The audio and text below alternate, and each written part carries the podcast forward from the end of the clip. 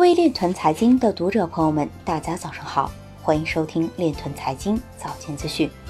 今天是二零二零年八月二十四日，星期一，农历庚子年七月初六。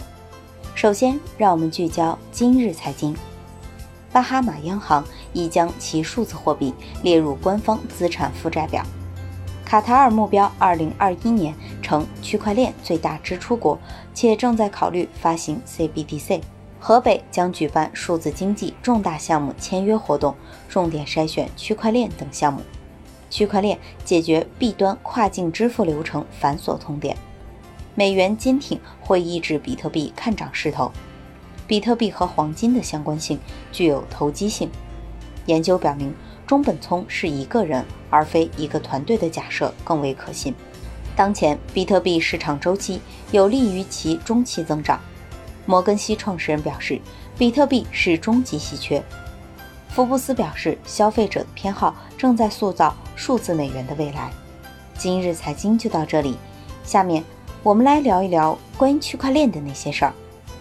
据新浪财经消息，二零二零中国财富论坛于八月二十二日至二十三日在青岛举行。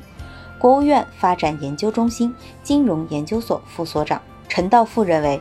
最值得关注的是以区块链为基础的跨境的支付链接，大家都对这个市场对未来充满期待，被称为可能给原有的支付体系带来降维打击的系统。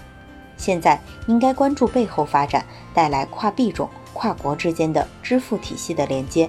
所以，国内跨境支付方面已经出现不同维度的发展，现在仍然只是以银行账户为主体，但从效率来看。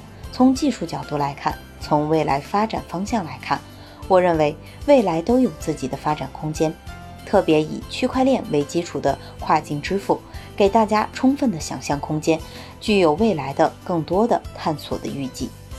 以上就是今天链团财经早间资讯的全部内容，感谢您的关注与支持，祝您生活愉快，我们明天再见。